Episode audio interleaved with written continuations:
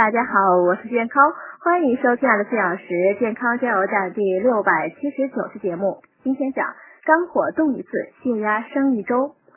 美国哥伦比亚大学和英国契合大学的研究人员对试验者进行了观察，发现人一旦怒火爆发，那一瞬间呢，血压会猛然升高，而怒火熄灭后呢，有些人的血压仍然会居高不下，这种现象最少持续七天。